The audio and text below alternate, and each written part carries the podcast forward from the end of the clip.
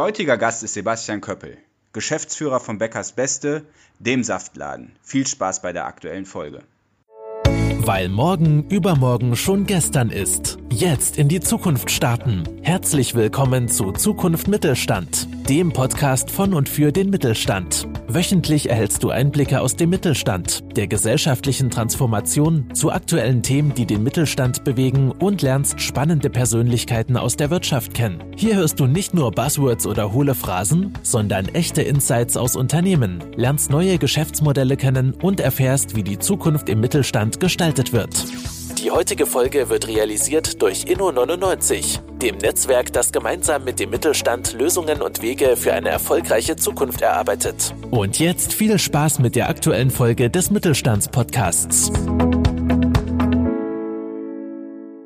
Ja, herzlich willkommen zu unserer Folge im Mittelstandspodcast. Heute mit Sebastian Köppel äh, von der Firma Beckers Bester, ähm, der geschäftsführende Gesellschafter, ähm, wenn man das äh, richtig entnehmen kann an der Seite. Und äh, wir freuen uns heute auf einen spannenden Austausch über das Thema ähm, Zukunft und Zukunftsfähigkeit. Und heute meine Kollegin Lena und ich, Julius, dürfen heute das Gespräch hier führen und freuen uns auf einen spannenden Austausch mit dir. Danke, dass du da bist. Ja, nach den tollen Vorgesprächen freue ich mich auch schon richtig aufs Gespräch. ja, ähm, ich würde jetzt hier äh, reinstarten und dich bitten zu einer ganz kurzen Beschreibung. Ähm, wer bist du? Ähm, was macht dich aus und ähm, was bewegt dich? Ähm, so als, ähm, als Intro in dieses Podcast und dann vielleicht ein paar Eckdaten zu eurem Unternehmen zu nennen. Ja, ich muss gerade grinsen bei der Frage, weil als selber aktiver und begeisterter Podcast-Hörer habe ich mich immer gefragt, ähm, bei einem besonderen Podcast, wie ich auf die Frage, wer bist du und wie bist du zu dem geworden, der du heute bist? Äh, äh, ihr grinst schon, vielleicht seid ihr auch ein bisschen inspiriert von der Seite. Ähm, wie würdest du da antworten? Ich habe mir leider nie eine Antwort zurechtgelegt, da wäre ich jetzt besser vorbereitet gewesen, aber ja, um das mal kurz einzuordnen, meine Urgroßmutter hat die Firma mal gegründet, also Bertha Becker. Und äh, als Urenkel, dessen Mutter aber eine geborene Bäcker ist, hört er das nicht mehr im Namen, aber so komme ich also in diese Firma rein, dass wir also dort ein Familienunternehmen sind, das eben auch noch von der Gründerfamilie abstammt. Ich sage heute stolz, wir sind ein Startup in vierter Generation. Ähm, und so bin ich auch in diese Firma reingewachsen mit allem Guten und Schlechten. Ich habe leider nie in einer anderen Firma gearbeitet, war also immer sehr auf dieses Thema fokussiert, bin dann aber dort in eine Phase reingekommen der Krise, was im Nachhinein für mich wahrscheinlich das größte Geschenk war, wenn ich mich daran erinnere, dass mein Onkel damals sagte, du wirst nie die Chance haben, die Firma so gut zu kennen, wie wir beiden sie kennen, weil wir sie groß gemacht haben. Ich behaupte, ich kenne sie heute auf eine gewisse Weise besser als sie selber. Äh, und zwar beide zusammen, weil ich ganz anders dort reinwachsen musste. Und das eben in Zeiten, wo sich bei uns in der Gesellschaft viel verändert. Und da bin ich einer Generation, die irgendwo dazwischen ist. Ich lehne diese alten patriarchalischen Strukturen einfach mit meinem Innersten ab äh, und war dann jetzt eben gefordert, einen Weg für mich zu finden, der überhaupt nichts mit dem zu tun hat, was man auch so in der Uni gelernt hat und äh, dankbar bin, dass es heute eine ganz andere Welt gibt, die mich sehr inspiriert und so bin ich auch als Mensch. Also als du eben fragtest, wer bist du, da kam mir so in einem ein Wort oder eine Aussage in den Sinn, eigentlich ein Suchender. Also ich bin da irgendwie auf der Reise, äh, einen Weg zu finden, wie wir heute zusammenarbeiten, wie wir Verantwortung heute anders leben können, weil wir nun mal auch als Firma erst recht Teil einer Gesellschaft sind. Jeder Einzelne und als Firma noch mal mehr und das bringt nun mal auch Verantwortung mit sich. Mhm. Vielen Dank, ganz viele spannende Sachen schon angesprochen. Das Thema Verantwortung äh, auch angesprochen. Ähm, dass, ähm, dass diese Frage, äh, wer bist du und wie bist du derjenige geworden, der du heute bist, äh, tatsächlich ganz kurz äh, Einschub, äh, äh, hat uns ähm, damals jemand gefragt zu Beginn unseres Studiums. Mit der Frage ähm, werden wir in Bitten konfrontiert und als junger Mensch und ich denke auch im fortlaufenden Alter eine Frage, die man niemals vollends beantworten kann und die einem hilft, selber zu verstehen, ähm, in, in, welcher Position man in dieser Gesellschaft ist. Ähm, vielen Dank für die, für die Einführung. Ähm, Aber dann auch in dem Zusammenhang, ähm, wer möchte man sein, mhm. Ähm, auch zukünftig, weil jeder Mensch hat die Kraft, sich weiterzuentwickeln und sich zu verändern. So haben es auch die, ein Unternehmen oder auch die Gesellschaft. Was bedeutet Zukunft für dich? Also wie nimmst du das wahr? Ist das eher was Positives, was Negatives, was eine Blackbox? Was, was heißt für dich Zukunft? Ja, dann auch da wieder angesetzt, so eine Frage, wenn ich zu der zurückgehe, äh, heißt ja auch immer, äh, dass man in die Reflexion kommt. Und in der Tat, glaube ich, kann man an die eigene Zukunft wie auch an die gesellschaftliche und was immer mit dem Begriff zusammenhängt, äh, so richtig erst denken, wenn man sich selber, sein Umfeld, also das Jetzt kennt. Mhm. Und ähm, um konkret auf die Frage zu antworten, für mich ist Zukunft erstmal was total Positives. Ich kann es ja selber mit beeinflussen. Anders könnte ich unternehmerisch nicht tätig sein. Es gibt Unternehmer, die sind sehr erfolgreich, weil sie angstgetrieben sind. Und das hört man auch immer wieder, dass wir Menschen sowieso sehr stark da angstmotiviert sind.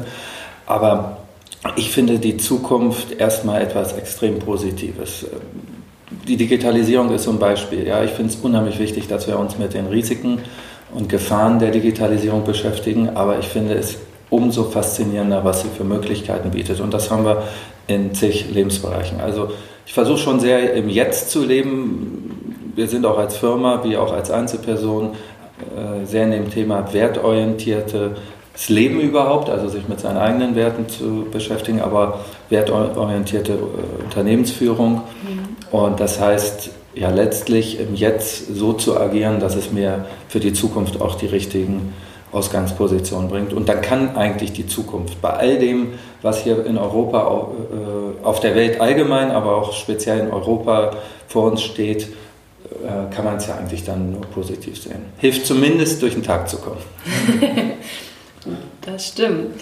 Wenn du gerade sagtest, ähm, ihr achtet auf eure Werte und auf das, wie ihr euch als Unternehmen einstellt, ähm, wie stark achtet ihr auch auf das Produkt? Also inwieweit ist das würde man das Produkt später ähm, in eurer Werbung sehen? Sind das in zehn Jahren immer noch ähm, Säfte, die ihr verkauft? Oder was, was steht da, mhm. wenn man da sich so ein Plakat vorstellt, wenn man jetzt mal annimmt, ähm, die Printmedien wird es noch geben? Wir machen gar keine große Printwerbung oder ja. Fernsehwerbung. Ja. Äh, also das mal vorweg, aber das war auch nicht Kern deiner Frage, weil wir wollen auch nicht, wir haben keine Werbebotschaften. Mhm. Da kommt es nämlich. Wir wollen okay. in die Diskussion gehen mit unseren Kunden. Ich komme gerade von einer Verbrauchermesse, wo mir dann auch persönlich wichtig ist, wie dem Team, äh, dass wir dort vor Ort in den Dialog mit den Menschen gehen. Übrigens eine Messe, wo hauptsächlich Startups waren. Die meisten Startup-Gründer waren nicht dort. Die haben Promo-Teams da und bei uns ist das selbstverständlich, dass das nur eigene Leute sind, ähm, die da äh, vor Ort sind. So, jetzt habe ich einen kurzen Hänger, aber das darf man ja auch mal. Äh, das, äh, kannst du die Frage nochmal? Ähm, die Frage war, was man auf eurer Werbung sehen würde, genau, wenn man das in genau. 10, 15 Jahren sich Super. mal anguckt. Das war nämlich, ist insofern auch eine tolle Frage, weil wir aus einer Welt kommen, wo wir gefühlt sowieso, aber auch von extern immer wieder gespiegelt, eigentlich den besten Saft machen. Also auf jeden Fall sind wir überall sehr bekannt für tollen Saft. Jetzt kann man immer diskutieren, es gibt natürlich immer neue Verfahren, die auch in der Kühltheke stehen und so, aber die Qualität unserer Säfte war nie in Frage gestellt. Und da waren wir auch zu sehr darauf fokussiert. Mensch, wir machen, wie oft ich da selber dachte, wir machen doch die besten Säfte, das müssen die Menschen doch merken. Ähm, es Marketing funktioniert heute oftmals anders. Du brauchst irgendwo deine, deine Wertewelt, äh, die muss passen zu den Wertevorstellungen der Kunden und dann ist das Produkt eigentlich vollkommen egal. Da wir schon ein tolles Produkt haben, wollen wir daran auch nichts ändern. Das nur mal als Vorrede. Aber dann bin ich nämlich genau bei der Frage, die du da eben stellst.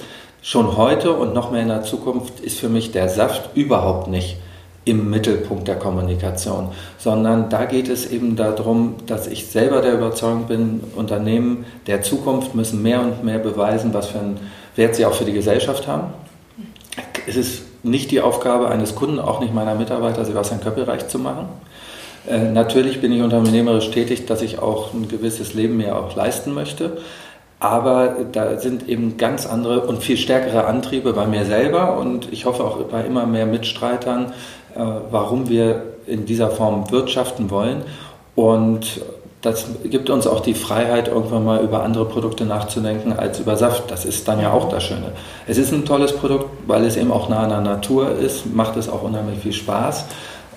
Aber das ist eben auch, da müssen wir realistisch sein, in, den, in der Sichtweise unserer Konsumenten ist ja auch Saft nicht im Mittelpunkt des Lebens, sondern da möchte ich ein Produkt haben, mit dem ich mich wohlfühle.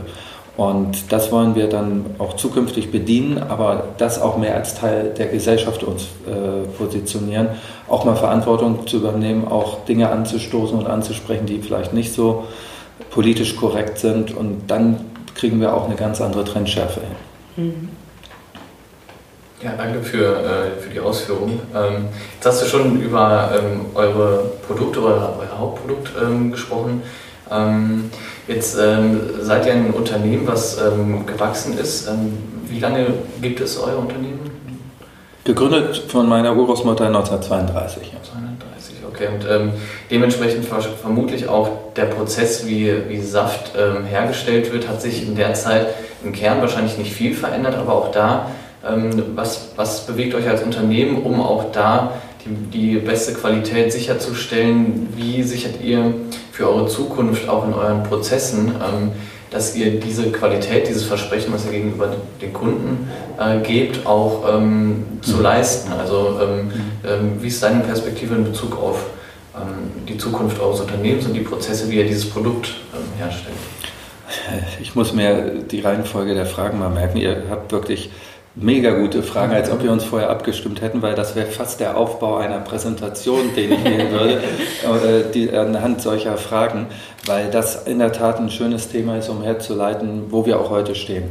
Früher war äh, Saftproduktion eine große Herausforderung. Wenn ich wirklich mal in die Generation meiner Urgroßmutter gehe, wie ist es entstanden? Übrigens nicht nur bei uns, das ist ja bei den meisten so gewesen. Das sind bäuerliche Strukturen gewesen, du hast eine tolle Ernte, hast einfach Überschuss. Und damals musstest du das irgendwie haltbar machen. Also konntest du Marmelade einkochen oder du hast eben Saft hergestellt. Und so war das auch bei uns und das lief dann ganz gut. Und so gesehen ist das ja heute umso schöner, wie modern wir sind, dass also die Gründung schon durch eine Frau äh, stattgefunden hat. Äh, heute reden wir über, also finde ich, möchte ich über solche Themen eigentlich gar nicht mehr reden, weil das haben wir alle kapiert, dass das selbstverständlich ist. Aber vor äh, vier Generationen war es eben nicht selbstverständlich. Und dann wirklich groß gemacht hat mein Großvater und damals eben mit einem anderen Qualitätsbegriff, als wir heute haben. Da ging es wirklich ums Produkt. Es sicher haltbar zu machen, das musste also pasteurisiert werden. Das, was in dem Milieu eines Saftes, der ja eine gewisse Säure mitbringt, überleben kann, musste eben inaktiviert, abgetötet werden an Hefen, Bakterien und so weiter. Durch die äh, Pasteurisation. Wenn ich das aber sicher machen wollte, brauchte ich Hitze mal Zeit. Und da war dann schon die große Herausforderung, äh, je länger ich es heiß halte, umso mehr leidet die Qualität. Und so sind wir in der nördlichen Hälfte Deutschlands auch wirklich zu dem Ruf gekommen, den wir heute haben. Gestützt kennen uns über 90 Prozent der, ich sag mal, Norddeutschen, also nördliche Hälfte Deutschlands. Ähm, ohne dass wir groß Werbung gemacht haben. Das kam damals über die Qualität, dass der Geschmack einfach toll war. Wir konnten jahrelang unseren Apfelsaft nicht in Süddeutschland verkaufen, weil wir vom Saft zu hell waren. Äh, das liegt daran, dass wir im Produktionsprozess einer der ersten waren, die in teure Technologien damals entwickelt haben müsst ihr euch so vorstellen, der Saft wird heiß abgefüllt bei 90 Grad und dann musst du ihn aber so schnell wie möglich runterkühlen. Und das sind, ist eine Riesenapparatur, wo die reinfahren und in mehreren Stufen durch kaltes Wasser beregnet werden. Das ist so ein Gegenstromprinzip. Am Ende ganz kaltes Wasser, das fangen wir auf, um in der Vorstufe die wärmere Flasche äh, runterzukühlen. Nämlich eine 90 Grad heiße Flasche kann ich auch mit 60 Grad warmem Wasser, äh, kann ich dem schon erste Energie entziehen. Da, ähm, und diese Bräunung, die man in Süddeutschland oft sieht beim Apfelsaft, das ist eigentlich ein Hitzeschaden. Und da waren wir sehr früh, aber das brauchen wir in Süddeutschland auch keinen erzählen. Das ist nicht unser Recht, den Verbraucher irgendwie zu belehren. Aber das war damals der Weg, wie wir groß wurden. Norddeutschland hatte weniger Wettbewerb. In Süddeutschland hast du eben durch ganz andere Anbausituationen an Sträubswiesen in jedem Ort Fruchtsafter. Die konnten nicht so sehr wachsen, die hatten einfach nicht das Einzugsgebiet und die konnten sich solche Technologien nicht leisten. Und das ist bis heute so. Also auf dieser Art arbeiten heute noch viele eben kleine Unternehmen, dass die bei 80 Grad die äh, heißen Flaschen in die Kiste stellen und auf die Palette packen. Und das ist für mich qualitativ schon grenzwertig. Also wir suchen auch für auf Notfallfälle, äh, suchen wir immer nach jemandem, wer könnte im Notfall auch mal äh, uns helfen zu produzieren. Das ist für uns zum Beispiel ein No-Go. Das war in der Generation der Qualitätsbegriff. Heute kann jeder äh, Discount-Hersteller, und im Saft ist das wirklich getrennt, das ist nicht wie in anderen Branchen, dass die äh, Marken Süßigkeiten auch gleichzeitig oder Kekse, weil die äh, Anlagen so teuer sind und äh, so schwer auch umzustellen sind, dass die gleichzeitig Markenware produzieren. Auch wir produzieren für andere, aber eben nicht dieses klassische, äh, dass gleichzeitig der Saft auch im Discount irgendwo zu kriegen ist. Heute kann ein Discount-Hersteller technologisch mindestens so gut produzieren wie wir. Das sind die neuesten Anlagen, die wollen natürlich Kosten sparen, die wollen äh, Energie sparen, was natürlich äh, heute, heutzutage um, umso wichtiger wird. Also das Letztere ist ja auch äh, gut, dass es diese Entwicklung gibt. Aber da haben wir keinen Wettbewerbsvorteil mehr. Und heute kommt es dann auf die Themen der Rohware ein. Auch da könnte eigentlich jeder die teure Rohware kaufen. Er muss nur die Bereitschaft haben. Und da gibt es durchaus Unterschiede, in manchen Bereichen mehr, manchen weniger.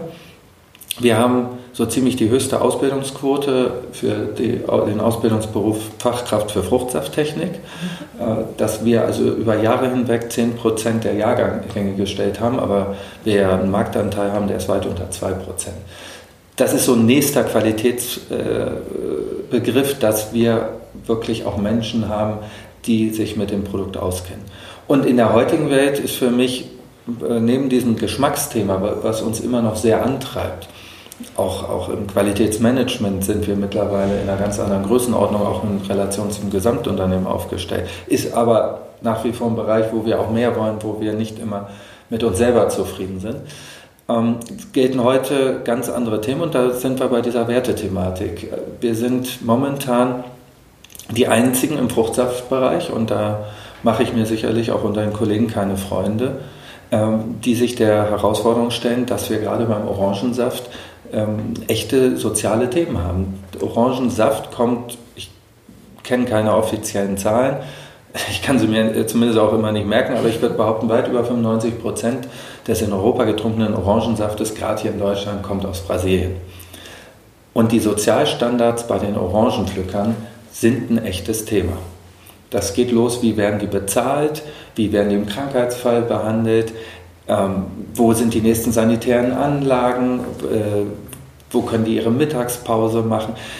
Äh, was für Schutzkleidung haben die, ist eine ganz große Thematik. Und ähm, auch so Sachen, die kannst du dir gar nicht vorstellen. Die sind in einer Reihe am äh, Behandeln oder Ernten der Bäume und in der nächsten Reihe wird gespritzt, während die da noch arbeiten.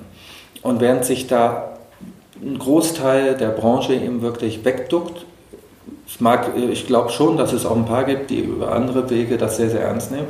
Aber da branchenweit gesagt wird, da ist alles super, haben wir uns der Sache zum Beispiel, das ist jetzt nur ein Beispiel, wir können auch nicht die Welt überall besser machen und wir könnten uns auch hier rausreden, weil wir viel zu klein sind, um was zu verändern. Aber wir wollen uns der Herausforderung trotzdem stellen und sind da jetzt mit, mit einer Partnerschaft von zwei deutschen Händlern und äh, dem Ministerium für Zusammenarbeit an einem sehr konstruktiven Prozess. Heute, euretwegen konnte ich da nicht hin, unser Einkaufsleiter ist da jetzt wieder ein zweitagiger äh, Termin, weil wir uns solchen Themen stellen wollen.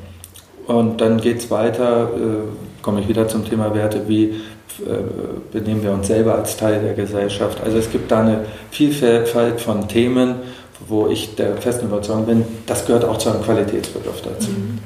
Und wenn man sich jetzt das Stichwort Digitalisierung nochmal mhm. annimmt, ähm, ist für dich in Zukunft ähm, ein Mensch noch in der Wertschöpfungskette ähm, involviert? Also wenn du dir jetzt so deine Produktionsanlage jetzt anguckst und später, also wird sich das Bild da verändern oder wird es so bleiben?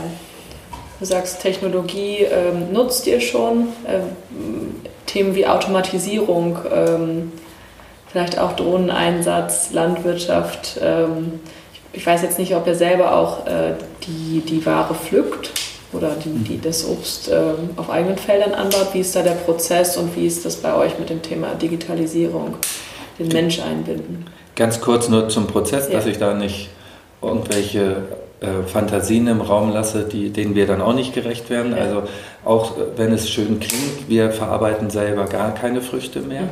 Wir waren mal einer der größten Verarbeiter von Äpfeln zu Saft in Deutschland mhm. und, und Kirschen und Schwarze Johannisbeer und so.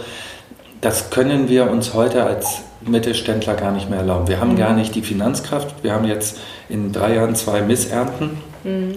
Da würden wir gar nicht die Finanzierung aufstellen können, äh, in der Ernte das ganze Obst zu kaufen, mhm. das sich ja erst über den Verlauf des Jahres äh, mhm. amortisiert, sondern wir konzentrieren uns darauf auszuwählen, was wir ja in der Orange, in der Ananas, im Kokoswasser, äh, in, der, in zig Bereichen, in Mangos sowieso schon machen, nämlich dass wir vor Ort Verarbeiter suchen, die sich ja auch besser mit den Produkten mhm. auskennen und bei denen einkaufen und damit aber auch nicht so festgesetzt sind. Ja, wir versuchen, dass 100 Prozent unserer verarbeiteten Äpfel aus Deutschland kommen. Mhm. Maximal dann wirklich grenznah. Aber ob das das alte Land ist oder der Bodensee oder der ehemals süße See und was es noch für Themen gibt, ähm, das, äh, da brauchen wir eine gewisse Freiheit, weil wir sonst viel zu abhängig werden. Mhm. Also in dem Bereich sind wir selber nicht mehr unterwegs. Aber wir haben ja die eigene Produktion, die Abfüllung, weil da dann noch eine Menge verhauen werden kann und da konzentrieren wir uns sehr auf auch ein paar Verfahren, die nicht so jeder macht und auch hochwertigere Verpackungen. Da wird es, wie überall in der Wirtschaft, sicherlich mehr und mehr zur Automatisierung führen. Ähm, einer der Gründe, warum ich, glaube ich, vor vier oder fünf Jahren mich bereit erklärt habe, äh, als so zwei junge Herren auf einer Messe auf einmal vor mir standen und sagten, sie machen eine neue Seite, Internetseite Wirtschaft für ein bedingungsloses Grundeinkommen, ob ich da nicht auch ein Zitat zu beit, äh, beitragen möchte. Ähm, muss ehrlich sagen, wie das finanzierbar wäre, ob das realistisch ist, habe ich bis heute persönlich nicht die Antwort. Deswegen gehe ich da nie in öffentliche Diskussionen mit rein. Aber eins ist klar für mich, wir brauchen als Gesellschaft neue Lösungen, weil es genau so kommen wird, dass die Technologisierung dazu führt, äh, dass Arbeitsplätze in großen Bereichen einfach wegfallen. Mhm. Das Problem schaffen wir doch gerade selber. Wir kriegen ja gar keine Arbeitskräfte. Das heißt, momentan auch wir als Firma, die, äh, nachdem wir wirklich furchtbare Jahre hinter uns haben, wieder im Wachsen sind, wir finden gar nicht, gerade in der Produktion, äh, die Leute oder so viele Leute, wie wir uns wünschen. Das heißt, gerade jetzt sind wir gezwungen, an der Stelle personaleffizienter zu arbeiten. Das ist ja ein furchtbares Wort letztlich. Ähm, weil wir sonst gar nicht produzieren können. Mhm. Und das irgendwann ist natürlich die große Gefahr, dass es kippen wird. Ist in solchen Bereichen dann eine gesellschaftliche Herausforderung, wie wir uns der Sache stellen, wie wir Menschen da abholen können, dass sie andere Tätigkeiten machen können. Wir hatten heute vorher mit euren Kollegen im Vorgespräch das Thema, äh, die Straßenbahnen äh, kriegen nicht genug Straßenbahnfahrer. Das ist für mich ein Thema, und es werden nicht genug Straßenbahnen gebaut, das äh, dauert zu lange. Und gleichzeitig haben die Automobilzulieferer äh, äh, immer mehr Probleme, ihre Auftragsbücher zu füllen und müssen Leute entlassen. Also irgendwo wird es ein Umschiften auch ein sinnvolles geben können. Äh, wo ich mich weigere, äh, die Themen gibt es ja auch schon, dass im HR-Bereich äh, Algorithmen genommen werden, also dieses berühmte Amazon-Beispiel, dass da schon entschieden wird, wer wird gekündigt und so weiter. Ähm, das, da geht es mir dann entschieden zu weit und ich äh, teile auch die etwas träumerische Vorstellung, beim äh, Lebensmittel sollte einmal ein Mensch auch in irgendeiner Form dran, also seine Hand am Produkt gehabt mhm. haben. Also das auch, und wenn es nur metaphorisch gemeint ist, aber wenn wir sowas Lebendiges vollkommen technologisieren, das geht nicht. Mhm. Und äh, das sieht man bei uns zum Beispiel, jeder einzelne Ansatz, also das wird nicht in Leim gemacht, sondern da wird jeweils immer ein Tank von 20.000 Litern ausgemischt. Da kommt dann eben die verschiedensten Säfte rein. Selbst ein normaler Apfeldirektsaft wird im Notfall drei, vier verschiedene Apfelsäfte zusammengemischt, die wir in unserem Tanklager haben, damit wir das ganze Jahr eine gleiche Qualität haben. Ich habe es selber, ich habe ja fast alle Tätigkeiten als Schüler und Student in Ferien selber gemacht, selber erlebt, dass ich einen Fehlton geschmeckt habe, den keines unserer Messinstrumente gefunden hat. Und so geht das bei uns öfter mal, dass die Leute also geschmacklich etwas feststellen, was überhaupt nicht erstmal messbar ist. Also das ist ja schizophren. Wir können technologisch irgendwie einen Tropfen im Bodensee ermitteln, aber komplexere Strukturen, und gerade wenn es in Richtung Geschmack geht, ganz schwierig. Und da wird zum Beispiel der Mensch sogar immer wichtiger werden, äh, weil wir natürlich nicht technologiehörig werden dürfen, dass wir es nachher äh, gar nicht mehr hinterfragen und die Prozesse komplett dort überlassen. Also ähm, ja, es wird deutliche äh, Entwicklung dahin geben, dass da immer weniger Menschen auf der Ebene eingesetzt mhm. werden. Aber auf anderer äh, Ebenen werden wir Gott sei Dank Menschen noch sehr viel brauchen. Mhm. Und du hattest jetzt mehrfach in, in deiner Erzählung ähm, den Begriff Werteorientierung, mhm. werteorientierte Führung, ähm, dass ihr das im Unternehmen auch behandelt. Könntest du uns da einen kleinen Einblick zu geben, wie, wie ihr das macht. Also gibt es da gewisse Tage, wo ihr euch mit dem Thema beschäftigt? Auf welchen Ebenen passiert das? Einfach mal so einen Einblick, eine Impression, wie ihr das mhm. umsetzt. Gerne. Dazu muss ich eben sagen, wir sind ja kein Startup bei allen auch Herausforderungen, ihr habt es mir ja auch gerade erzählt, die man, wenn man gründet, hat, äh, ist ja der Vorteil, da kannst du alles mehr oder weniger auf der grünen Wiese neu starten. Du bringst das eigene Mindset rein, du suchst dir gleich die Leute dafür. Wir sind ja auch ein normales Wirtschaftsunternehmen gewesen, das sehr nah zwar an der Natur arbeitete, aber eben nicht das im Kern hatte. Mhm. Und ähm, ich selber bin ein Mensch, der in, ich habe in meinen Kernwerten unter anderem das Thema Wertschätzung und Mündigkeit. Das Paar übrigens zusammenführt dazu, dass nicht jeder immer mich als wertschätzend persönlich empfindet, weil zur Mündigkeit gehört auch, dass Menschen es verdient haben, dass man ihnen mit allem Respekt dann auch eine ehrliche Antwort mal gibt und die ist nicht immer auch schön zu hören. Aber also das Thema Wertschätzung ist mir eben sehr wichtig. Ich möchte auf eine gewisse Weise mit Menschen arbeiten und ich habe keine Lust in diesen alten patriarchalen Strukturen arbeiten zu arbeiten. Das macht mir schon mal keinen Spaß. Ich bin aber auch überzeugt als Unternehmer, dass ich eben zu Recht immer schwerer Menschen finden werde, die auch Verantwortung übernehmen wollen, weil auch da weiß ich, ich bin nicht so gut und das sind im Notfall keiner oder ganz wenige Menschen, dass ich auf alle Sachen eine Antwort weiß in der Herausforderung unserer Firma. Und so sind wir in das Thema reingegangen, wie können wir das Ganze auf die Füße stellen vom Kopf und äh, wie können wir eine Unternehmenskultur aufbauen, die jungen Menschen, und damit meine ich nicht nur an Alter, sondern wirklich im Kopf jungen, die Verantwortung übernehmen wollen, äh, die Spaß daran haben, Dinge zu gestalten, äh, wie können wir denen auch eine Zukunft bieten. Und ich selber bin auch überzeugt davon, dass auch das Wirtschaften, dass auch eine Markenführung so funktionieren kann.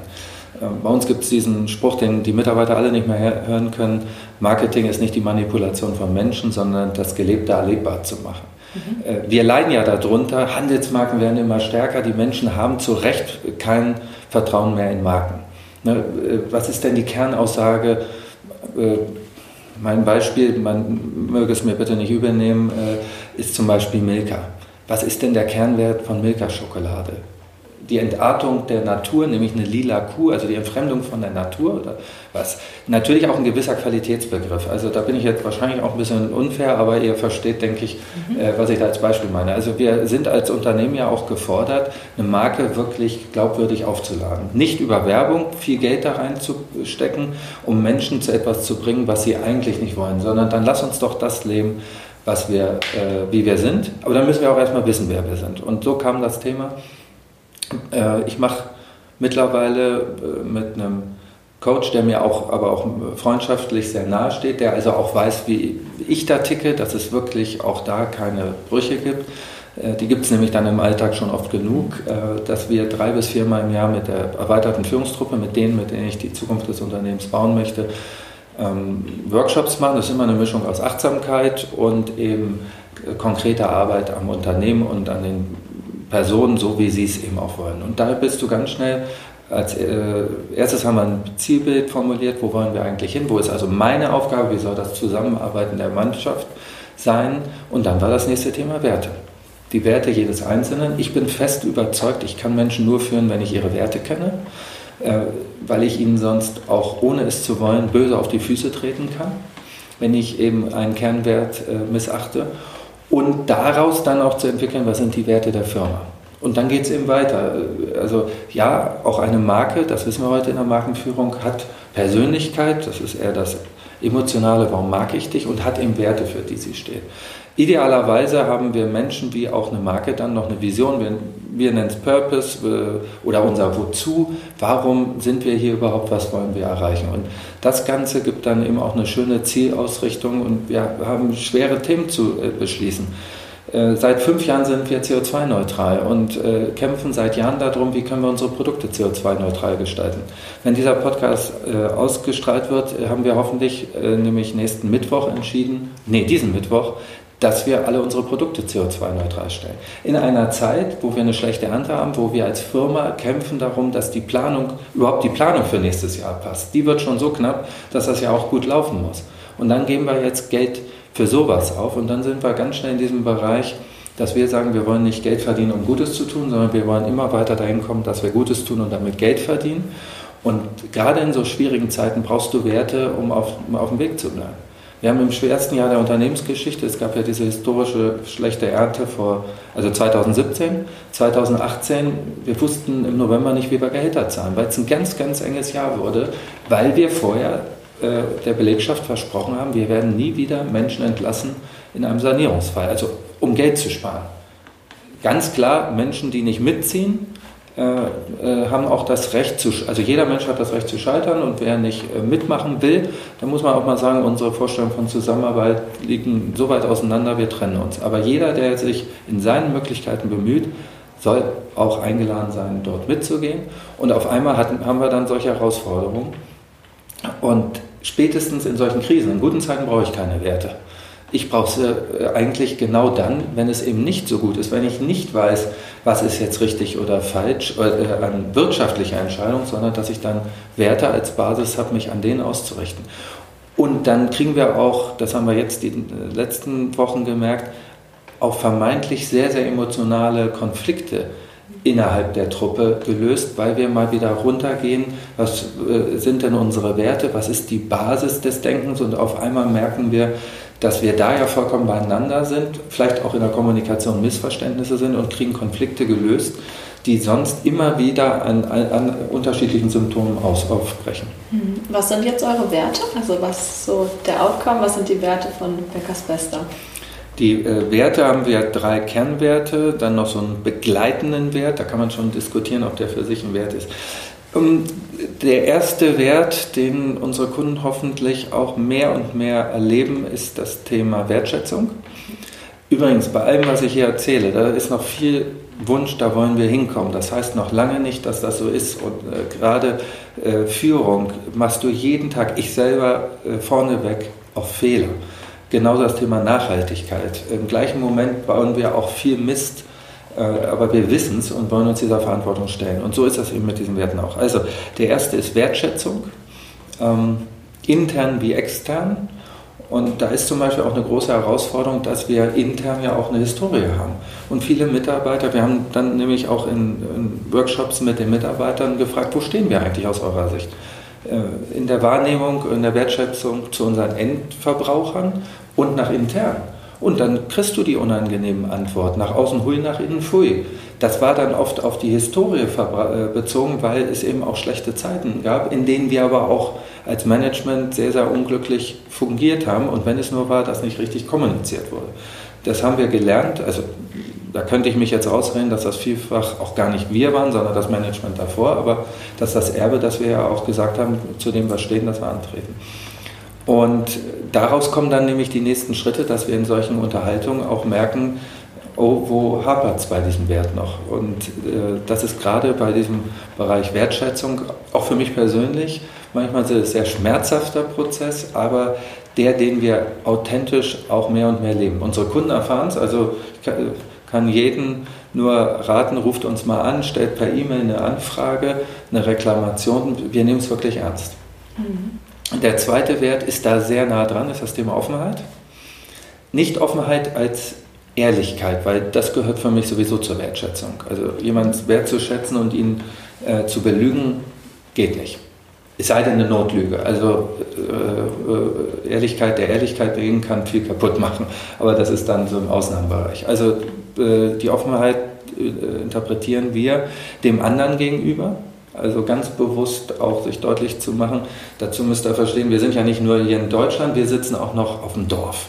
Äh, das sind, und dann in der Nähe gibt es dann eben kleinere Städte, aber da ist das multikulturelle Leben in allen Facetten, nicht nur in Hautfarbe und Herkunft, sondern sexuelle Eigenschaften und Neigungen, äh, Essverhalten, auch äh, ein immer interessanteres Thema, auch bei uns selber in der Diskussion. Das Einzige, wo ich mich selber immer schwer tue, ist Akzeptanz anderer Fußballvereine, aber sonst äh, sind wir also äh, bei dem Thema äh, sehr, sehr intensiv dran, also die Offenheit zu, es als Bereicherung und nicht als Gefahr zu sehen, dass da jemand anders ist. Was ja eigentlich im menschlichen Naturell liegt, dass der andere erstmal eine Bedrohung ist und das irgendwie auch verinnerlicht zu kriegen. Aber auch die Offenheit neuem gegenüber. Anderen Ideen, das greift natürlich ineinander, anderen Denkweisen. Äh, ja, dieses Klassische, was ihr ja in eurer Arbeit auch immer wieder wahrscheinlich hört, das haben, haben wir noch nie so gemacht und so weiter. Ähm, und als, ich nenne es als Dritten, äh, ist meistens als Erster vorne vor, wir tun uns mit dem Begriff selber schwer, das ist nämlich das Thema Nachhaltigkeit. Wir nennen es deswegen bei uns ja auch überall auf der Homepage, auf unseren Packungen sieht man es, unseren Weg zur Nachhaltigkeit, weil als Wirtschaftsunternehmen wir da äh, natürlich ein großes Problem haben. Mir fallen auch tausend Sachen an, die wir gleich sofort ändern müssten. Dann wären wir aber wirtschaftlich nicht in der Lage, das morgen noch zu tun, sondern dann aber immer wieder mit dem Anspruch, es so früh wie möglich zu machen, wo mancher noch sagt, können wir uns das jetzt schon erlauben? Ja, geht jetzt. Aber wissend, dass es noch ein paar Sachen gibt, die da noch nicht so doll sind. Und dann noch so als Begleitthema äh, kam das Thema hoch, der Wert, wenn man ihn so bezeichnen kann, und Konventionalität. Also wirklich bereit zu sein, andere Wege zu gehen und nicht als erstes zu gucken, wie machen es die anderen, sondern wie würde es ein, ja, das, äh, alle Mitarbeiter, die das jetzt hören, liebe Grüße.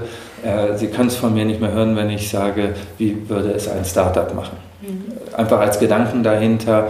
Äh, Startups haben ja den einen Vorteil und Nachteil, da gibt es noch keine Best Practices. Sie müssen sich in dem Moment mit gesundem Menschenverstand eine Lösung überlegen. Und die alten Lösungen sind oftmals in der heutigen Welt nicht unbedingt der gesunde Menschenverstand. Deswegen sind das so unsere vier Werte. Zum Thema Gedankenexperiment.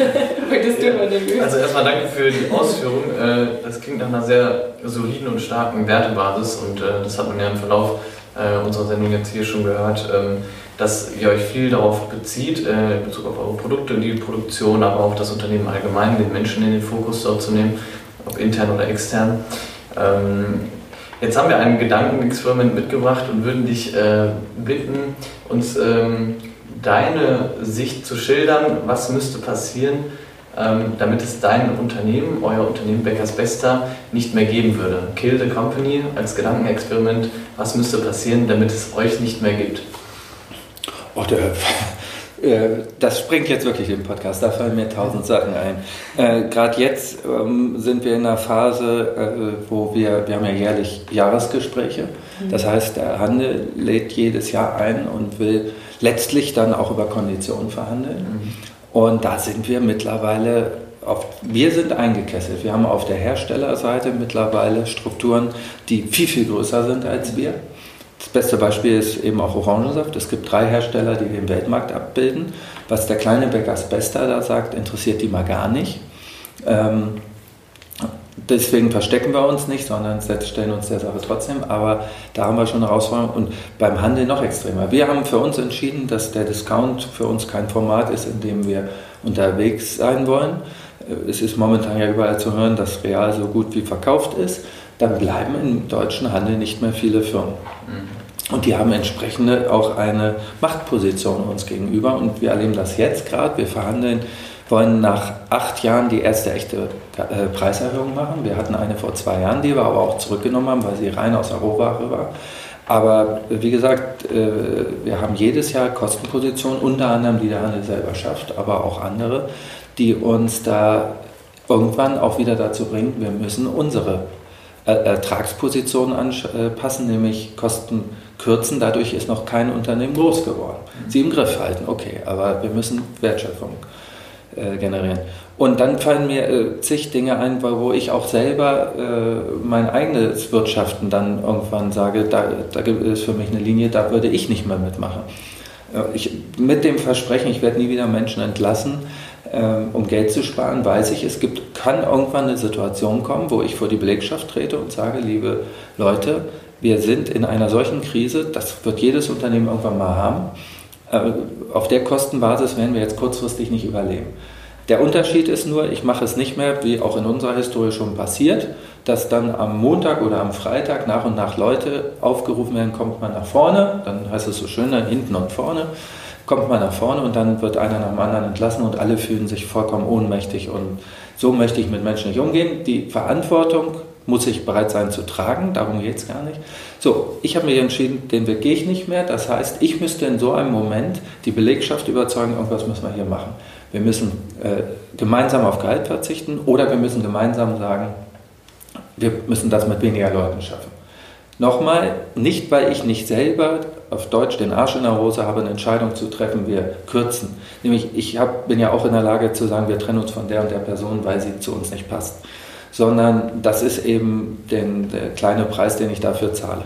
Wenn ich jetzt die Kollegen nicht überzeugt kriegte, wäre ich bereit, lieber meine persönliche Existenz, nämlich an dem Tag, an dem ich Insolvenz fürs Unternehmen anmelde, bin ich selber sofort mit weg ähm, als Privatperson. Das wäre mir lieber, als dass ich meine Werte verrate und sage, so, jetzt mache ich doch den Cut und frage euch nicht, sondern die Bereitschaft muss ich haben, um auch glaubwürdig zu sein. Weil ich, wir haben, ich ganz besonders, aber äh, wir als Management haben halt noch eine Menge zu beweisen, auch im eigenen Hause, dass wir es ernst meinen. Das waren mal so ganz schnelle Sachen. Wir werden immer mehr, wenn du sagst, äh, Gedankenexperiment, was kann uns kaputt machen, wir werden immer mehr das Problem haben äh, der klimatischen Veränderung. Also das kommt bei uns eben auch an in schlechten Ernten. Und das ist existenzgefährdend. Mhm. Ähm, das Zuckerthema. Wir haben eine Diskussion, die sich heute für mich von aller Rationalität entfernt hat dass äh, es heißt, äh, Saft ist ja böse, selbst der 100% Saft, wo nur der Zucker aus der Frucht drin ist, ähm, dass das schon hoch gesundheitsgefährdend ist. Ja, wir, sagen, wir haben noch nie gesagt, trinkt nur Saft, sondern es ist in, innerhalb einer ausgewogenen Ernährung ein wertvoller Bestandteil. Wir sind übrigens auch die Einzigen, die in die Nährwerttabelle unter Kohlenhydrate, davon Zucker, freiwillig aufführen, davon zugesetzter Zucker. Das, wenn der Podcast rauskommt, ist wahrscheinlich schon geändert, weil uns mittlerweile über 20 Ämter verbieten, das zu tun, weil das Gesetz es nicht hergibt. Und da komme ich noch zum weiteren Punkt. Ich habe als Unternehmer irgendwann keine Lust mehr, äh, weil ein Kernantrieb des Unternehmerischen für mich ist, dass ich eben selber entscheiden kann, weitestgehend, in welche Richtung ich gehen möchte, wie ich mit Menschen umgehen möchte, wie wir wirtschaften. Und wenn, wenn ich zu sehr bevormundet werde durch Dritte, ich, da bin ich ein viel größerer Verfechter der Freiwilligkeit. Also ein Mitarbeiterrat hat, würde bei mir viel mehr erreichen als ein Betriebsrat, der kommt, wir dürfen. Ich, das finde ich in jedem, im privaten wie im beruflichen, immer besser, wenn wir gemeinsam fürs gleiche Ziel diskutieren und arbeiten. Und das wäre dann auch noch ein Punkt, wo ich ganz schnell auf eine Idee käme, zu sagen, da will ich nicht mehr. Mhm. Ähm, wahrscheinlich würden mir, wenn ich jetzt nach, länger nachdenke, noch einige Sachen einfallen. Die größte Gefahr sind wir selber. Ne? Also, weil wir uns gewissen Themen nicht stellen und sie nicht sehen wollen.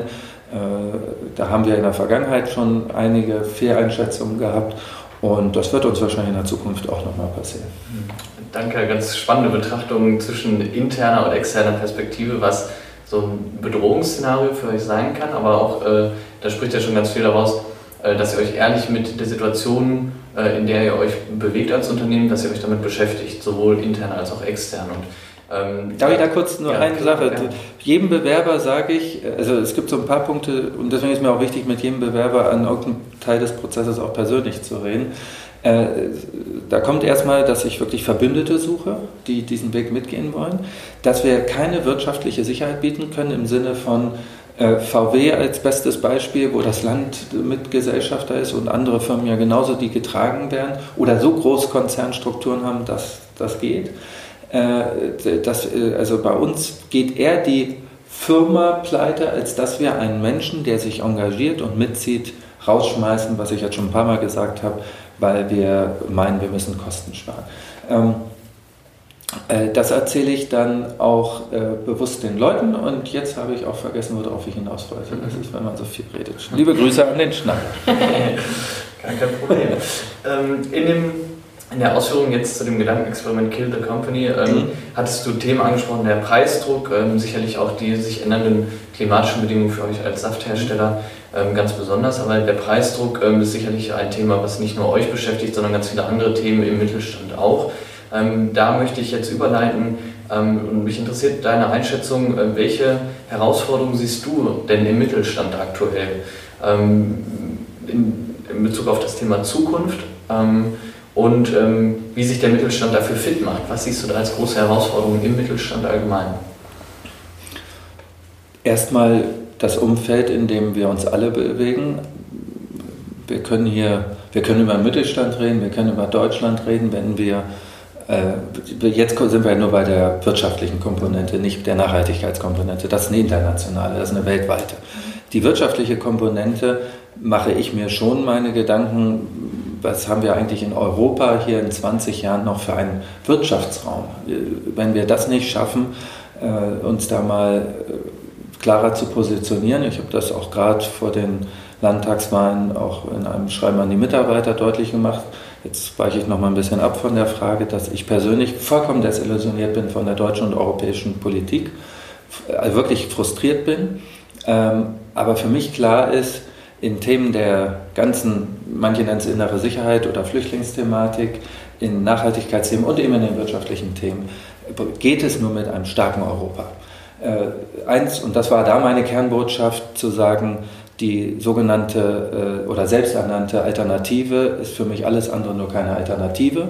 Wir haben Gott sei Dank die Wahlfreiheit, soll auch jeder wählen, wen er will, aber sie sollen sich dann wiederum mal mit Werten beschäftigen, weil da bin ich schon sehr deutlich, Men äh, Menschen, die einem solchen Wertekanon folgen, äh, denen ist eigentlich nicht zuzumuten, in einer Firma wie unserer zu arbeiten, die diese Werte hat. Und ich finde, da muss man auch ganz klar ansprechen, dass gewisse Parteien, wer die wählt, der kann sich nicht mehr verstecken hinter, hinter Ausflüchten der Frustration, sondern äh, um es mal deutlich zu machen, wer Nazis wählt, der muss in den Spiegel gucken und sagen, ja, zumindest unterstütze ich Nazis, vielleicht muss er sich auch ein paar Fragen mehr stellen. Mhm. So, und äh, in dieser Thematik ging es mir eben auch sehr um die wirtschaftliche äh, Ausrichtung. Wir haben das Thema Digitalisierung eben gehabt, die wir nach wie vor in beiden Ebenen, nämlich der Risiken wie der Chancen, aus meiner Sicht vollkommen vergeigen in Europa, auch ganz klar in Deutschland und äh, das wird uns natürlich auch als Mittelstand betreffen.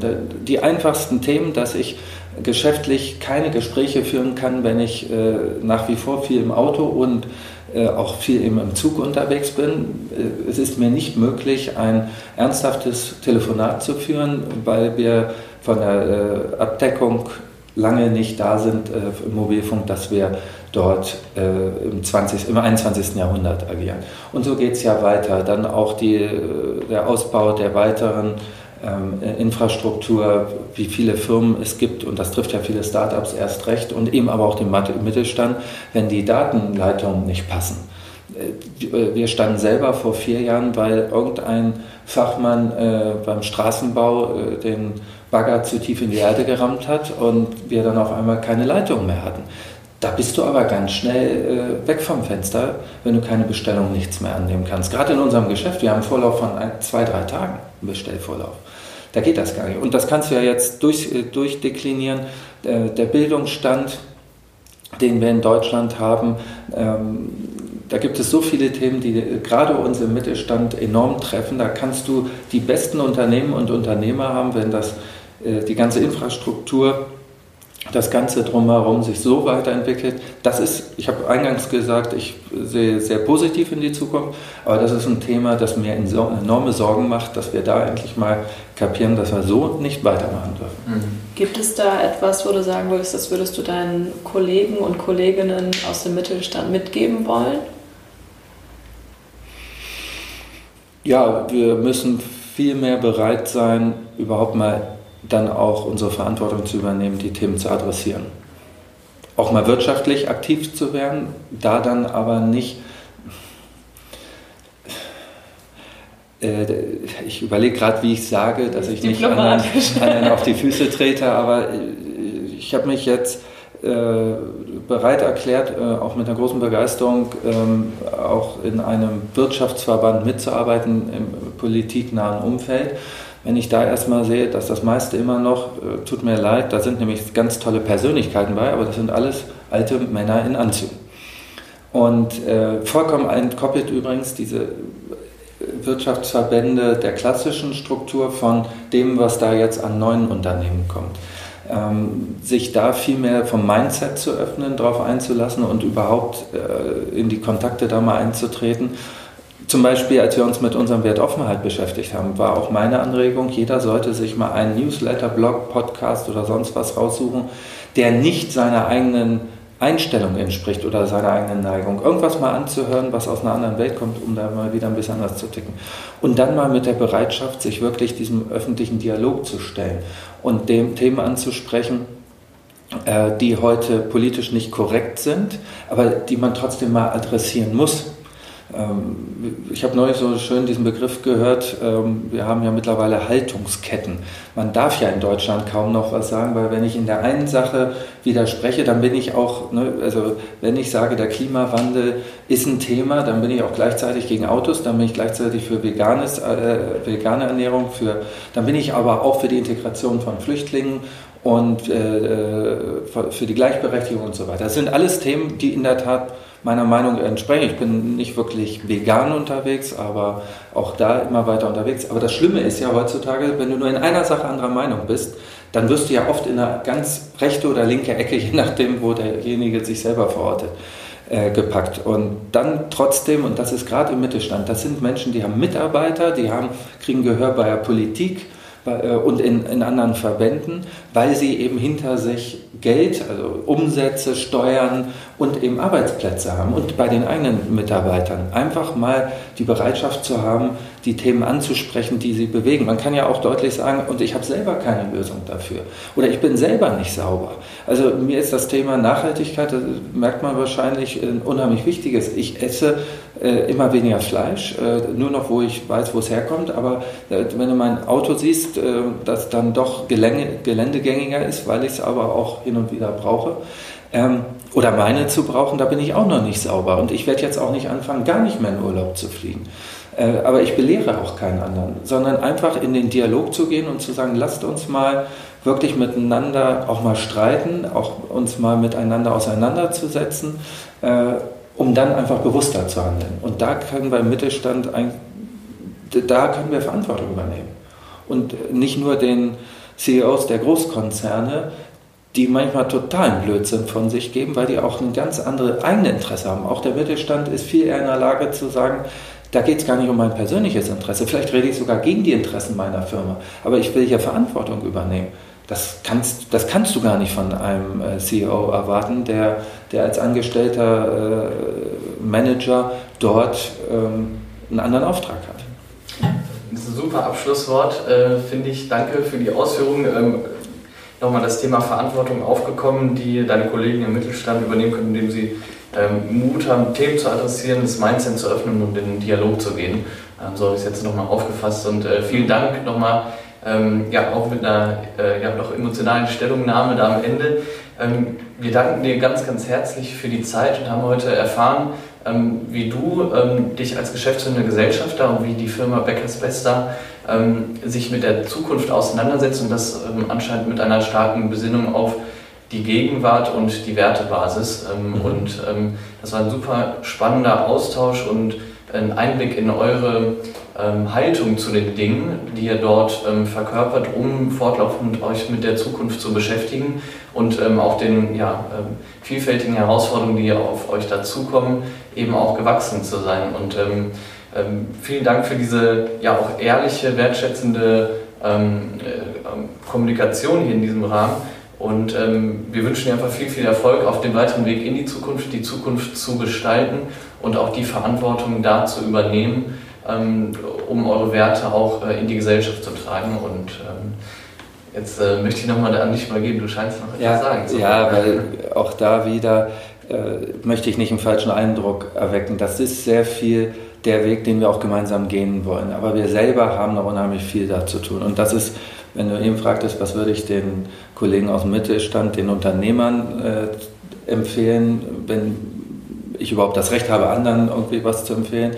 Äh, wenn es aber um uns alle geht, dann akzeptieren wir auch bei jedem, der sich bemüht, das Bemühen dahinter und reden es nicht schlecht. Das fängt bei dieser ganz furchtbaren Negativhaltung in vielen Bereichen der Greta gegenüber schon an. Man, wir versuchen alles schlecht zu reden und so ist es bei uns ja auch. Wir sind noch in vielen Bereichen, ich habe es jetzt ein paar Mal gesagt, ist mir aber auch wichtig, dass äh, das nicht so rüberkommt, dass wir da jetzt schon besonders toll sind, sondern wenn man was toll finden kann, dann, dass wir gesagt haben, wir wollen uns diesem Prozess stellen und diesen Weg gehen.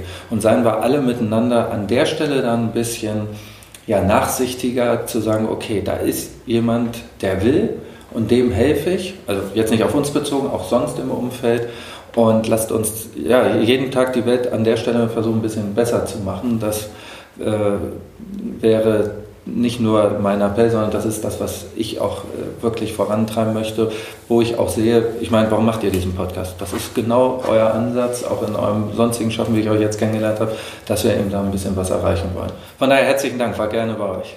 Danke dir, Sebastian. Vielen Dank, dass du auch heute wieder mit dabei warst. Wir hoffen, dass du eine gute Zeit hattest und wieder viele neue spannende Impulse für dich und deine Zukunft gewinnen konntest. Abonniere jetzt den Mittelstandspodcast. Hinterlasse uns eine kurze Bewertung und empfehle den Podcast deinen Freunden, Bekannten und Kollegen. Aber schalte vor allem auch nächste Woche wieder ein zu einer neuen Folge von Zukunft Mittelstand, dem Podcast von und für den Mittelstand.